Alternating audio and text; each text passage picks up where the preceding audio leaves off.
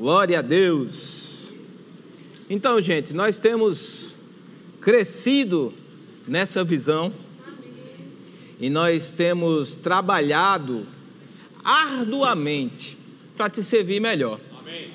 Existe todo um projeto, toda uma programação dessa igreja visando você ter uma experiência melhor nesse tempo que você se propõe estar aqui. A gente entende que precisa dar uma resposta à sua fidelidade. Você é fiel vindo aos cultos. E a gente precisa melhorar o culto para você. A gente precisa gerir coisas para que as coisas boas sejam exaltadas e aquilo que não seja tão legal seja retirado. Mas a gente percebe nessa evolução que existe algo mais do que simplesmente a gente resolver a parte nossa. Existe algo que você também pode fazer e contribuir para que a experiência do culto seja diferente.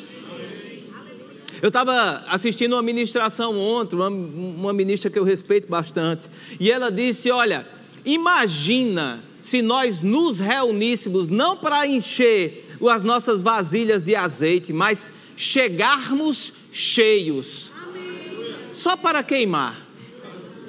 Imagina a experiência de culto se você chegasse aqui já turbinado, orando em línguas. Lá no estacionamento você já começasse a liberar palavras, profecias, oração. Que experiência nós teríamos em estar juntos? E é por isso que a gente surgiu no coração do pastor e a gente vai reverberar isso durante esse dia, esse domingo, a respeito de discipulado. Amém? Antes eu queria construir algo com você. Abra sua Bíblia em Hebreus, no capítulo 10, no verso 23. Hebreus, no capítulo 10, no verso 23. Nós vamos ver na revista e atualizada, e depois eu vou ver numa outra versão para a gente ver esse mesmo texto. Hebreus, no capítulo 10, no verso 23, diz: Guardemos firme a confissão da esperança sem vacilar. Pois quem fez a promessa é o que, gente? Oh, Jesus. Consideremos-nos também uns aos outros para nos estimularmos ao amor e às boas obras. Diga, uns aos outros.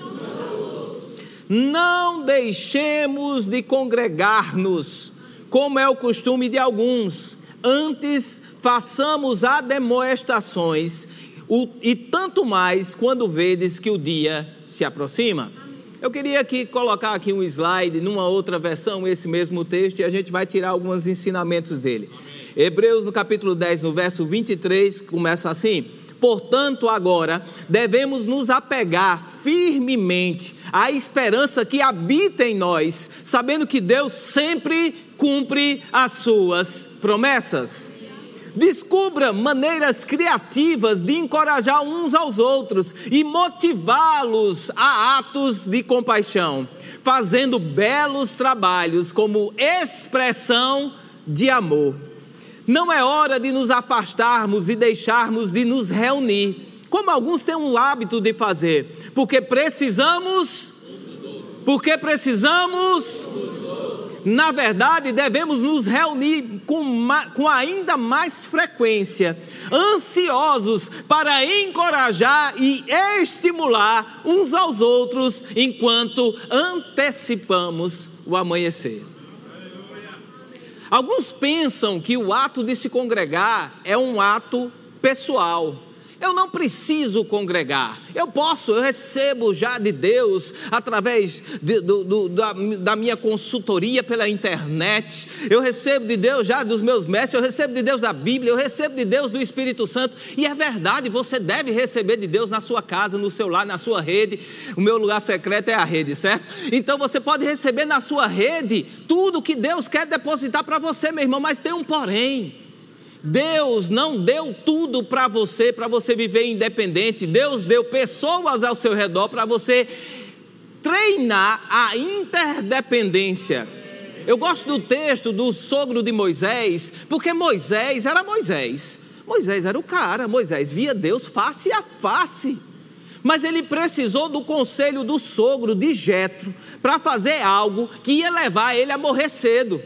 Jetro chega, olha para Moisés julgando o dia todo e depois ele chega para, rapaz, não é bom o que tu fazes. Assim vai desfalecer você e o povo que está com você. Aí Moisés podia ter olhado assim para ele, rapaz, se essa, se essa informação fosse importante para mim, autoridade vai, age, então embaixo dessa autoridade, Moisés olhou para Jetro e disse, eu respeito, não entendo, eu respeito, vou orar, orou e Deus disse, é assim. Ele olhava Deus face a face, mas precisou de alguém dizer algo, não é uma besteirinha que multiplicou o ministério dele, não. É algo que livrou ele de morrer cedo. Olha a importância de você estar aqui. Numa dessa, você recebe uma palavra que vai livrar você da morte no meio de um congregado desse. Então, número um, o congregar, você vai escutar coisas que Deus não vai falar para você, porque você, Ele já ungiu alguém para falar para você. Número dois, não é só somente você, meu irmão, na parada. A Bíblia diz que a gente se congrega não somente por nós, mas a gente se congrega pelo irmão que está do seu lado. Olhe para o irmão que está do seu lado. Esse não que você gosta. Não olhe para o outro, não, porque agora vai entregar. Deixa quieto. Você olha depois, na saída você olha assim e faz: Meu Deus, é seu irmão. É seu irmão, está ligado, é corpo, está com você. Você não se congrega só por você, você se congrega por ele. Então, quando nos reunimos, sabendo que o tempo urge, sabendo, sabendo que as coisas estão acontecendo, mas, pastor, lá fora está uma coisa muito louca trevas, como o pastor Humberto está dizendo, trevas, vão ser mais trevas ainda. E o que é que a gente precisa? Se reunir para brilhar luz no meio das trevas. Quanto mais escuro, mais eficiente é a luz, meu irmão. Você não sabe como é o céu antes de ir para o interior e olhar para ele e ver como é que é. Porque a luz da cidade não deixa o céu brilhar. Mas quando você vai para o interiorzão, que não tem luz nenhuma, você olha e vai, meu Deus do céu, o que é isso? Tem estrela lá que você nunca pensou que estava lá, mas é um céu estrelado e lindo. Então, quanto mais trevas tiver lá fora, mais a igreja vai brilhar a sua luz. E você como igreja, existe responsabilidade sobre a sua vida. Você é tão responsável quanto todo mundo aqui que está trabalhando para fazer esse culto acontecer. Até porque não existe coincidência. Se você pensava que não vinha hoje e veio, esse encontro já estava marcado na eternidade. Você deveria estar aqui nessa cadeirinha que você está. Sabe o que, é que você está fazendo para se cumprir a profecia que você precisava estar essa manhã escutando a respeito de discipulado?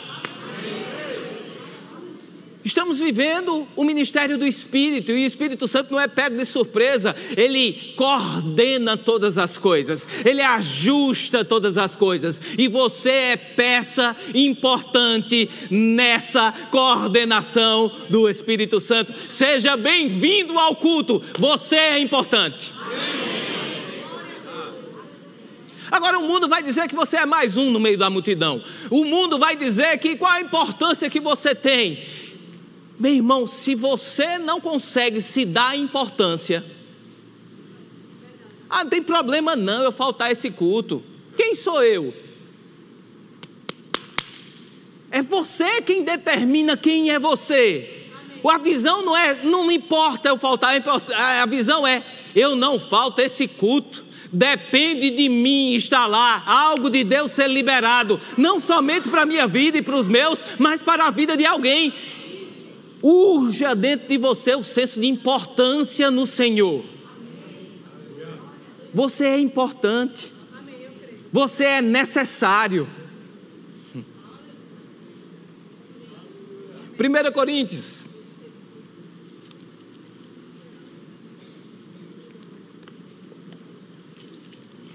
Uma das, das frases, Paulo, te, Paulo trabalha com algumas frases que ele repete nas suas cartas. E eu sou tão metódico ao ponto de perceber essas frases e me ligar nelas. Não é, não é porque eu me ligo, porque é porque para mim ecoa diferente. É um problema meu, é a minha cabeça que funciona desse jeito, ok? E uma dessas frases é: quando vos reunis. Essa frase ela, ele fala duas vezes, tanto na carta de 1 Coríntios. E quando ele repete alguma coisa, quando a Bíblia repete alguma coisa, me chama a atenção e eu gosto de catar e correr atrás. Quando vos reunis. Então existe um padrão para a gente fazer quando a gente está reunido, existe algo para a gente realizar quando a gente está reunido. Existe uma orientação bíblica para nós quando nos reunimos. 1 Coríntios capítulo 11, a partir do verso 17, fala um aspecto negativo da igreja de Coríntios que Paulo estava corrigindo. Ele diz: Olha, quando nisto, porém, no 17, 11 e 17, 1 Coríntios, nisto, porém, que vos prescrevo, não vos louvo, porquanto vos ajuntais, não para melhor, e sim para pior. Existe um ajuntamento de santos e existe algo que eles estão fazendo ali que é errado, que não promove. Então existe a possibilidade de nós, como igreja, estarmos reunidos e não melhorarmos. Percebe que não era o pregador que era o culpado? Não era o pastor que era culpado, era a congregação que estava se reunindo e saindo de lá pior e ele diz assim, ele continua, verso 18: Porque antes de tudo eu estou informado a ver o que, gente? Divisões entre vós, quando vos reunis na igreja, e eu em parte creio. Olha só, dentro da igreja, panelinha. Se não for de pastor tal, eu não recebo. Se não for de pastor tal, eu não recebo. Eu sou da panelinha dos diáconos. Eu não, eu sou da panelinha do discipulado. E quem é o melhor departamento e quem não é? Eu não, eu sou da panelinha do Conectados de Casa Amarela. Não, eu sou da panelinha do Conectados de. Ai, alguém, Casa Forte. Tamarineiro, a outra panelinha.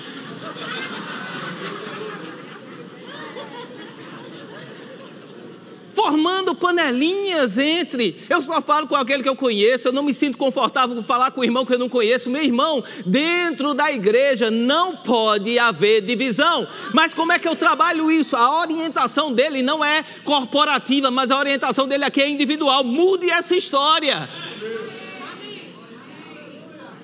Quem deve mudar essa história não é o líder do Conectados, quem deve mudar essa história é o conectado de casa de Tamarineira, querer conhecer outros, conhecer pessoas, se estimular, dizer, meu irmão, o que é que você está fazendo? Como é a tua história? O que é que está acontecendo? Eu posso te ajudar em algo. Aí ele fala outra coisa que é muito importante aqui no verso 19, ele diz, porque até mesmo importa, olha só que importante, até mesmo importa que haja partidos entre vós, para que também os aprovados se tornem conhecidos em vosso meio. Olha só, Paulo não está dizendo que é bom ter divisão, mas ele diz que existem pessoas no nosso meio que vão se portar da maneira correta e eles vão estar acima desse, dessa picuinha da divisão. Eles vão se destacar. Se destacar como? Com aqueles que estão funcionando, dando certo, evoluindo. Num contexto de igreja, a gente não pode ficar parado, meu irmão. A gente tem que melhorar. Aniversário de um ano da igreja, tem um exercício para você fazer. Esse exercício eu faço. Onde eu estava um ano atrás e onde eu estou hoje? O que, que aconteceu na minha vida esse ano? Eu evoluí em alguma coisa, eu melhorei em alguma coisa, eu estou orando mais, eu estou lendo a Bíblia mais, eu estou mais espiritual ou mais carnal? Eu continuo no mesmo lugar. Se eu continuo no mesmo lugar, alô, você precisa se colocar em movimento. Mas a Bíblia diz: olha, quando existem essas divisões na igreja, vai ter uns aprovados que vão se destacar. E quando eles se destacam, eles não se destacam para ser melhores, eles se destacam para dizer: olha, segue Fulano porque o caminho que ele escolheu está certo. Olha, tu percebe que quando a gente começa com esse fala-fala aqui, quando a gente começa com essa fofoca, esse fugico, ele pega, sai fora, ele diz: Não, cara, eu não quero escutar sobre isso, não. Ele sai fora e você vê ele melhorando. Meu irmão, existe um proceder correto que manifesta melhora, que manifesta destaque. E o que, é que a gente pode fazer? Olhar para esses que estão melhorando, porque existe algo que você pode se portar que vai acabar com divisões dentro da igreja e a gente vai se reunir para melhor e nunca para pior. No capítulo 14, também de 1 Coríntios, no verso 26, diz assim: Que fazer, pois, irmãos? Quando vos reunis, um tem salmo, outro doutrina, esse traz revelação, aquele outro língua, e aí entra o outro interpretação. Seja tudo feito para edificação. O contexto, ele está dizendo aqui, é que dentro de um contexto de culto precisa ter uma organização e uma direção. Não existe três, dez pessoas se levantar e sair profetizando. Existe alguém que está fazendo uma leitura do culto e ungido para identificar aquilo que vai é, é, é, equipar ou edificar o corpo. Mas aqui ele não está falando somente no tempo, ele me dá uma informação muito importante. Esse tempo de ministração a gente recebe. Mas antes da ministração lá fora, existem dons sobre a sua vida que podem ser compartilhados. Línguas, profecia, interpretação, oração de cura. Você é ungido por Deus, o Espírito Santo está sobre você. Bota o fogo lá fora. Não por menos, domingo passado de tarde, eu cheguei e estava, vou, vou, dizer o irmão não, mas estava o irmão, a, a, irmã chegou perto assim, eu estava conversando, eu e pastor Joás, de repente, Aí eu olhei para trás, estava a irmã recebendo assim, e ele é um senhor muito querido nosso, vou impor as mãos sobre ela. A gente foi, eu e Joás, ajeitar. A irmã foi diaconar no meio do pátio. Mas é uma reunião de crente, meu irmão. A gente vai ficar no meio do pátio falando sobre o quê? Existe compartilhamento de dons sobre a sua vida. E é muito bem-vindo você treinar e compartilhar esses dons. Existem pessoas aqui que já se destacaram pela sua história, pela sua fidelidade, pela sua jornada, pela sua caminhada. Meu irmão, seja bem-vindo a liberar dons na vida de outros, porque tem gente na fila para pregar aqui. Não, um dia o pastor me chama para pregar no púlpito, e um dia vai acontecer mesmo, sua fidelidade vai lhe trazer e você vai ministrar, mas talvez seja uma ministração em um ano. Quantas oportunidades você tem lá fora de ministrar aquilo que Deus tem colocado no seu coração, a palavra de Deus? Compartilha com seu irmão, faz ele crescer na mesma graça que você vem crescendo, está funcionando para você, vai funcionar para o seu irmão. Você é habilitado por Deus para compartilhar dons quando vos reunis. Existe o compartilhamento de dons. O Espírito Santo está se movendo nesse lugar. Ele está tocando o seu coração. Ele está mudando a história da sua vida. Ele está fazendo com que você receba essa palavra no mais íntimo do seu coração como revelação e não como informação. E o sobrenatural de Deus vai se manifestar. Abra comigo em Gálatas, Vamos ver outro aspecto.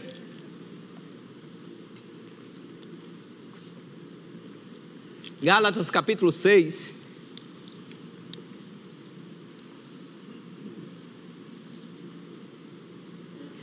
A partir do verso 9, 9 e 10. E não nos cansemos de fazer o que, gente? Eu acho interessante não nos cansemos de fazer o bem porque implica dizer que parece não ter uma recompensa logo na hora. Eu não vejo um filho meu se cansar para fazer algo que a recompensa está aqui esperando. Eles fazem num ânimo. Pense. Se existe uma recompensa perto, você não cansa. Está aqui, eu vou te dar agora. Faz isso aí que eu te dou agora. Você, até o ofegar se for alguma coisa física, fica divertido.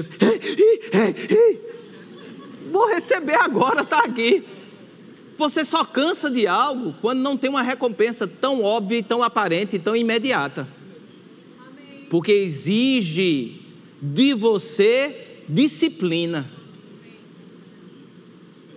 Quantos aqui eram magrinhos se na hora que você corresse, ou na hora que você fosse para a academia, já juntasse um músculozão, já pulasse, você acabasse, fizesse assim, uh, tipo papai. Eu sou velho. Se cada um fosse malhar, era como se fosse papai, quando toma o espinafre, saísse de lá, oh, você malhava sempre.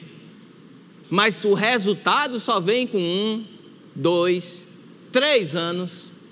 E para você ver esse resultado, você precisa de disciplina na sua atividade física, na sua alimentação. Não existe milagre. Mesma coisa aqui, fazer o bem precisa disciplina. Você precisa estar convencido de algo maior para você permanecer fazendo bem.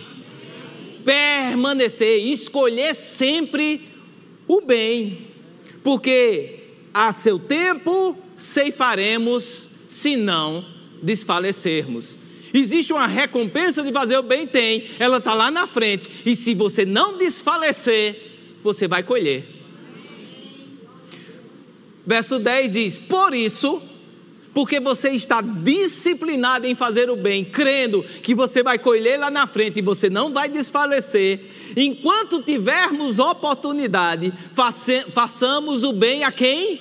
A todos, mas principalmente os da família da fé. A fé nos encerra numa família. A fé nos estabelece na família de Deus. E uma vez que nós somos estabelecidos na família de Deus, sim, nós temos um relacionamento com Deus agora de pai. Ele é o nosso pai. Mas aquele irmão que você não olhou porque eu não deixei, é seu irmão porque os dois estão estabelecidos nessa família e você precisa entender que agora você tem responsabilidades com o seu irmão. Responsabilidade de fazer o bem, responsabilidade de saber como é que ele está. Responsável, meu irmão. Nós vivemos numa cultura do oi, tudo bem? Que não quer dizer absolutamente nada. É um cumprimento. Você passa na frente das pessoas e diz: Ei, tudo bom? Como é que tá? A sua boca fala algo, o seu corpo fala outra coisa completamente diferente, porque você dá um chauzinho e sai. Você não dá nem oportunidade da pessoa dizer se está bem ou se não dá. Por quê? Você é um cumprimento, não tem substância em si, é vazio. Você não está interessado. E quando você tropeça, que não consegue passar, e a pessoa olha para você, está bem não, você, epa, era só educação, irmão. Estava querendo saber, e você fica lá para escutar do irmão. Isso é uma cultura ocidental, mas a gente pode estabelecer uma cultura celestial. E esse oi, tudo bem, ser verdadeiro. Você chegar para pessoas, como é que você está? Está bem. Você está precisando de alguma coisa?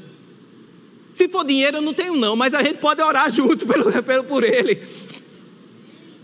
Meu irmão, você pode fazer muita coisa pelo seu irmão. Você pode estabelecer muita coisa. É, não sei não se é muito minha resposta. Abra lá em Gênesis capítulo 4. Gênesis capítulo 4, no verso 9.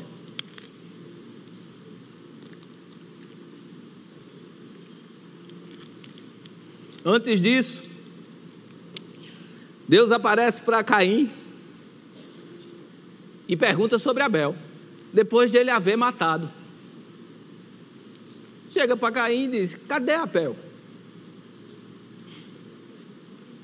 Essa pergunta ela ecoa até hoje, meu irmão. Deus está perguntando: cadê teu irmão? Você está pronto para chegar diante de Deus com uma resposta boa para isso daí? Porque Deus vai perguntar: cadê teu irmão? A resposta de Caim é assim, no verso 9: Disse o Senhor a Caim. Ah, é tudo no 9, perdão. Disse o Senhor a Caim: Onde está Abel, teu irmão? Ele respondeu: Não sei. E ele ainda diz: Acaso sou eu tutor do meu irmão? Esse tutor é guia, esse tutor é cuidador. É engraçado que Deus não se dá o trabalho de responder o óbvio porque a direção já estava na pergunta. Ele diz: Cadê teu irmão? Deus não estava inquirindo ele como a polícia hoje faz, colocando ele sentado, botando a luz, confessa, o que é que você fez com seu irmão? Porque Deus já sabia, meu irmão. Deus não faz pergunta vazia, tola. Deus não é um inquiridor ou um pai que fica perguntando: o que é que tu fez? O que é que tu fez? Até o menino dizer o que é que fez, ele sabia. A pergunta dele é carregada de sentido. Ele diz: olha, existe uma responsabilidade sobre a sua vida. Não somente você não cuidou, quanto você matou. E essa derivação é muito importante. Se você não cuida, você está matando. Mesmo que indiretamente mesmo que não seja na sua mão, você está matando o seu irmão, porque se existe algo que eu preciso passar para ele, e a vida dele depende desse meu algo, e eu não passo, eu ignoro ele, eu estou deixando ele à morte. A pergunta é carregada de responsabilidade: cadê o teu irmão? E essa pergunta, meu irmão, você pode entrar na sua rede se achando o máximo no seu momento de oração, e talvez a primeira coisa que Deus lhe faça é: cadê o seu irmão?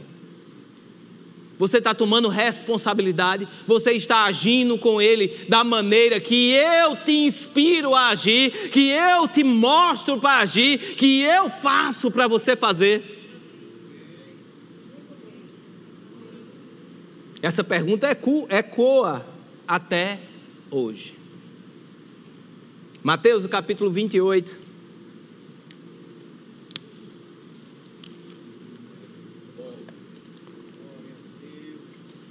Verso 18. Um versículo muito usado pelos evangelistas, Cristina que, Cristina que me perdoe, mas não é exclusivo deles. É usado para o evangelismo? É. Mas às vezes a gente deixa o ID como se fosse uma coisa exclusiva para quem vai evangelizar.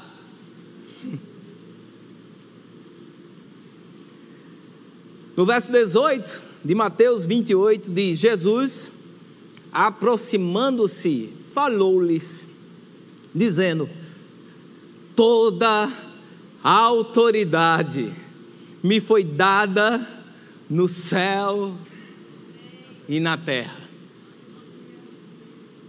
Ide, portanto, fazeis, fazei discípulos de todas as nações, batizando-os em nome do Pai, do Filho e do Espírito Santo, ensinando-os a guardar todas as coisas que vos tenho ordenado. E eis que estou convosco todos os dias até a consumação do século.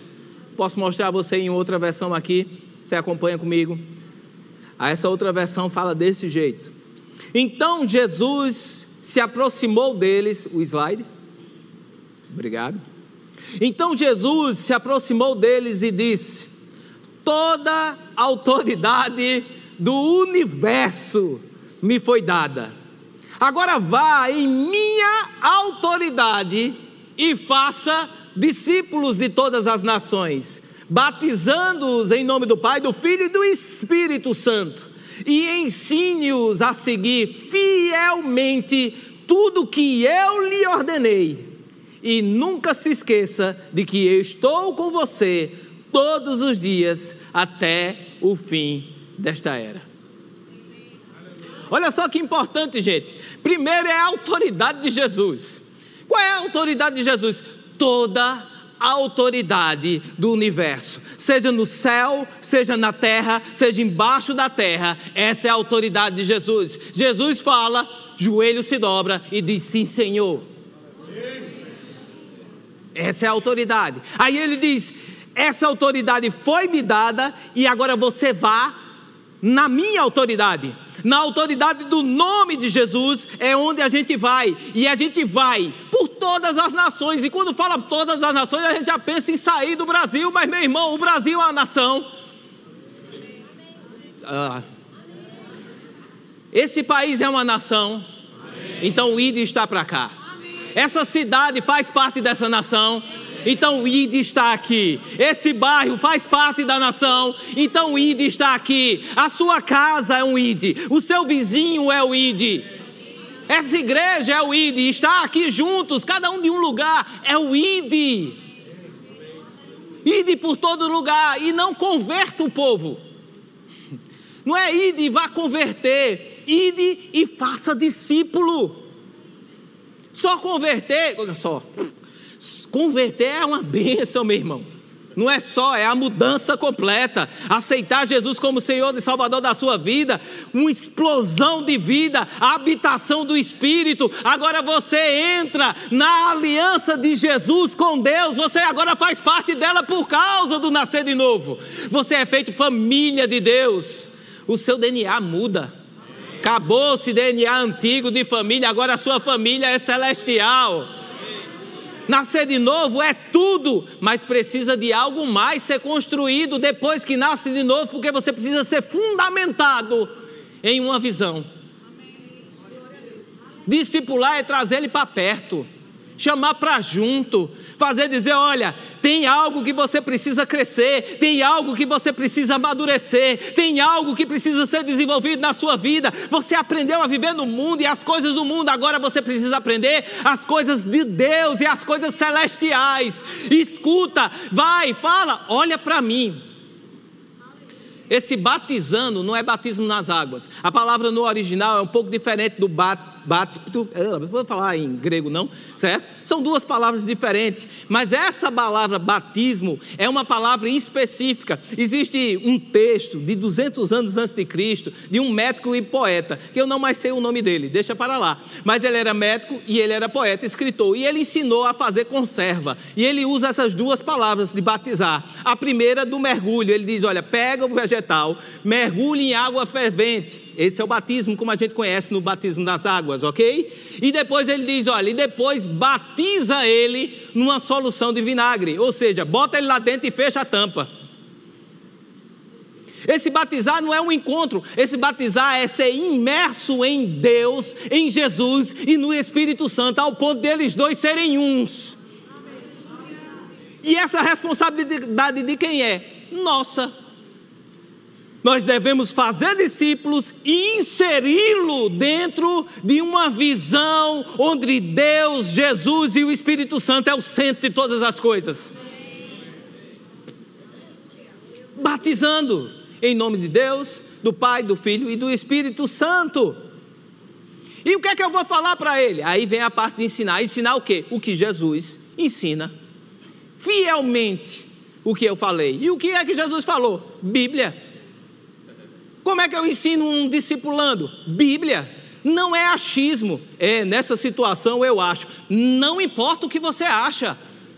Como é que se discipula alguém? Olha, nessa situação tem uma passagem bíblica que fala sobre isso e diz: é assim, é assim, é assim e assado. Jesus já passou por isso e ele fez assim, assim, assim assado. Paulo já passou por uma situação dessa e na Bíblia diz que ele fez assim, assim, assim e assado. Como é ser fiel ao ensinamento de Jesus? É ser bíblico.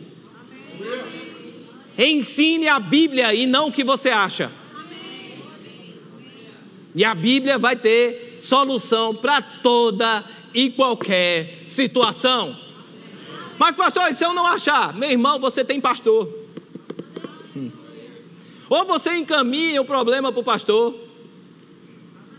Ricardo.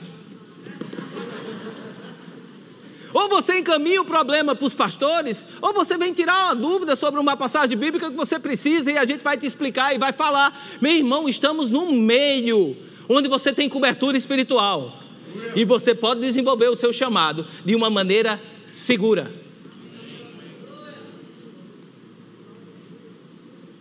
Eu queria finalizar com alguns textos para a gente ver uma ordem meio que implícita nas cartas de Paulo? Olha só, em Efésios, no capítulo 5, no verso 1.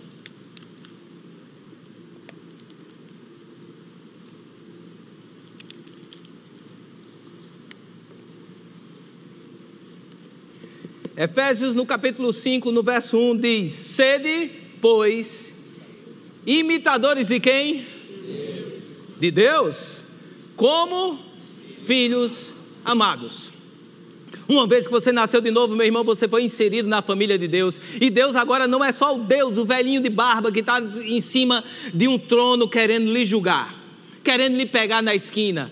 A Bíblia nos garante agora que é a porta de acesso de intimidade, não ao Deus velhinho de barba sentado no trono, mas a seu Pai.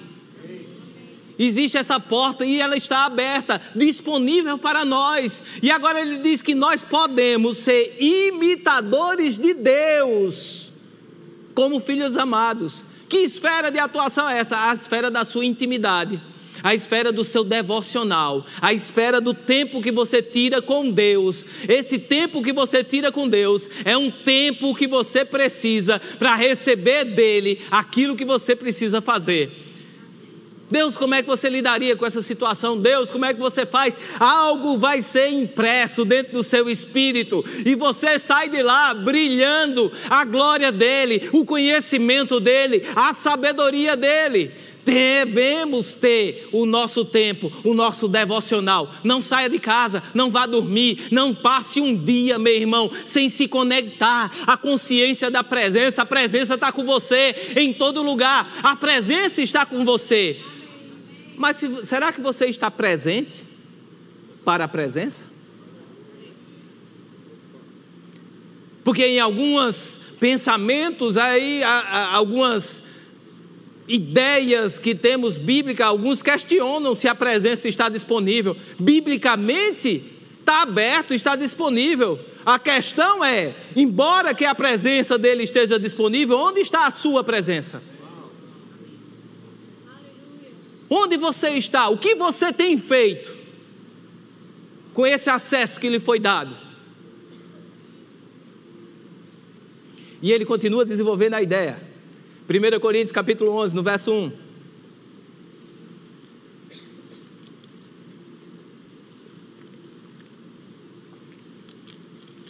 Primeira Coríntios 11, 1, Paulo falando diz assim: Sede meus imitadores, como também eu sou de Cristo. O seu tempo com Deus, o seu devocional, a sua intimidade com Deus, agora deixa você tão igual a Ele que agora você passa a ser modelo. O seu tempo com Deus, a sua comunhão com Ele, o receber dEle, o se identificar com Ele, o ser um com Ele, agora passa a você ser exemplo. Paulo aqui está dizendo: olha, seres imitadores meus, como eu sou de Cristo. E a esfera de intimidade, a esfera de influência de quem Deus é começa a crescer. Agora, não somente temos o nosso momento devocional, agora temos homens e mulheres ungidos em autoridade sobre a nossa vida, que vão manifestar Cristo, vão manifestar Deus por nós através da sua própria vida de intimidade.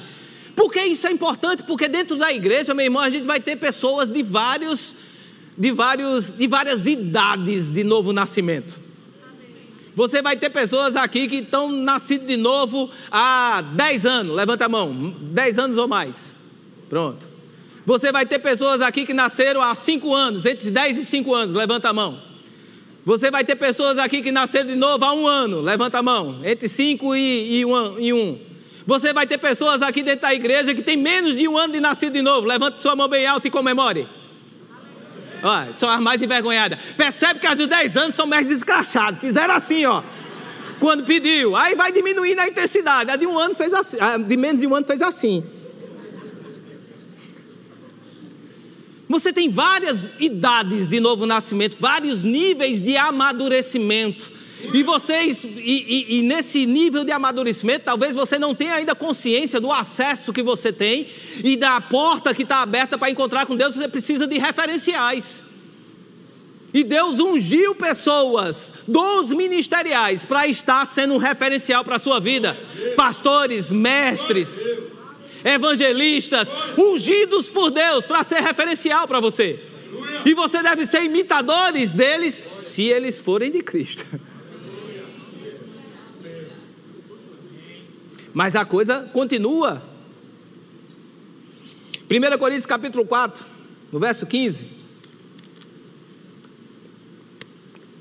Diz assim, 4,15 até o 17. Porque ainda que tivesses milhares de preceptores em Cristo, não terias, contudo, muitos pais. Pois eu, pelo Evangelho, vos gerei em Cristo Jesus. Existe um sentimento de paternidade dentro da igreja, e assim como Moisés reconheceu em Jetro um pai espiritual, você precisa ter um pai espiritual também. Assunto para outra pregação, guarda isso no seu coração. Verso 16 diz: Admoesto-vos, portanto, que sejais meus imitadores. Por esta causa vos mandei Timóteo, que é meu filho amado e fiel no Senhor, o qual vos lembrará, lembrará os meus caminhos em Cristo Jesus como por toda parte, ensinando a cada igreja. Você tem a autoridade estabelecida do pastor, daquele que está sobre a autoridade na igreja, mas o pastor delega essa autoridade, autoridade para lideranças dentro da igreja, ministros dentro da igreja. E da mesma maneira que você deve olhar para o pastor como aquele que deve ser seguido, porque ele é imitador de Deus e você deve imitá-lo, também essas autoridades delegadas são dignas de serem imitadas, porque elas estão dentro de um contexto de aprovação de uma visão um ministro que sobe aqui, um líder que é levantado, uma pessoa que é ungida para servir, elas estão dentro de um contexto de autoridade e aprovação de uma visão e serve para você imitar também, meu irmão. Imita a vida dessas pessoas, assim como ele imita a do pastor e assim como o pastor imita a de Cristo. Percebe que é uma cultura de disseminação de um estilo de vida diferente. Filipenses capítulo 3, verso 17.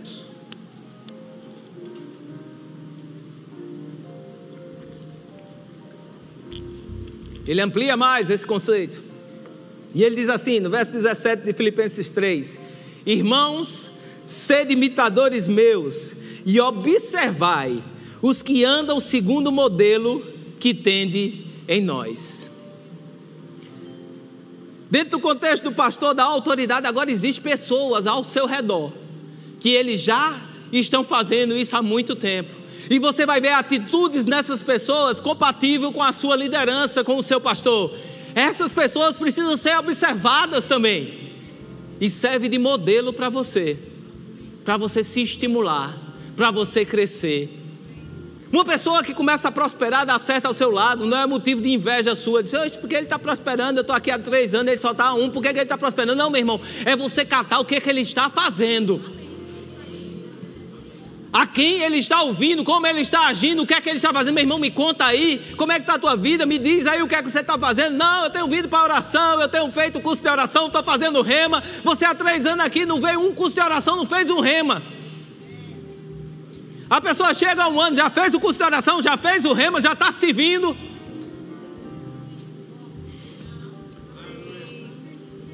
O que é que vai destravar na vida? Oportunidades para ele imitar Jesus Cristo. Dentro do nosso contexto, da nossa vida, nós somos exemplos para cada pessoa. Você é um telhado de vidro nesse lugar.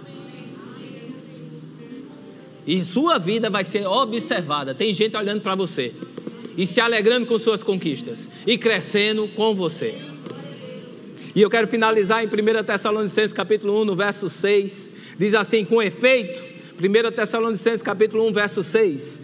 Com efeito, vos tornastes imitadores nossos e do Senhor, tendo recebido a palavra, posto que em meio a muita tribulação, com alegria no Espírito Santo, de sorte que vos tornastes o modelo para todos, o modelo para todos os crentes da Macedônia e na Acácia. A gente vai crescer? Vamos crescer. Vamos começar a ser modelos seguir o modelo pastoral da visão dos nossos líderes, começar nós mesmos ser modelos. E dentro desse contexto, dessa cultura de imitar a Jesus Cristo, a gente vai passar a ser modelo para as igrejas lá fora. Vão olhar e dizer: olha ali a Zona Norte.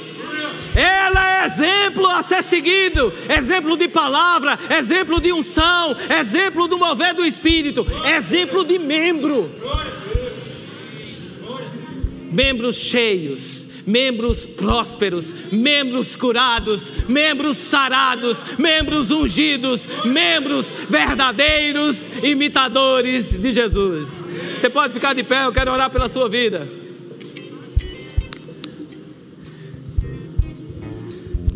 Senhor Deus e Pai, Te agradecemos por essa palavra, Senhor. Entendemos a responsabilidade de sermos seus discípulos e de fazer discípulos, Senhor. E nós agarramos essa oportunidade de poder liberar para o meu irmão, para a minha irmã, a unção que tu tem derramado sobre a minha vida, Pai. Te damos graças por cada um aqui presente, por cada coração que escutou essa palavra. Eu olho por oro, por espírito de sabedoria e de revelação, para cada um aproveitar a oportunidade de liberar algo divino na vida do seu irmão. Eu te dou graças no nome poderoso de Jesus. Quem pode dizer um amém bem alto?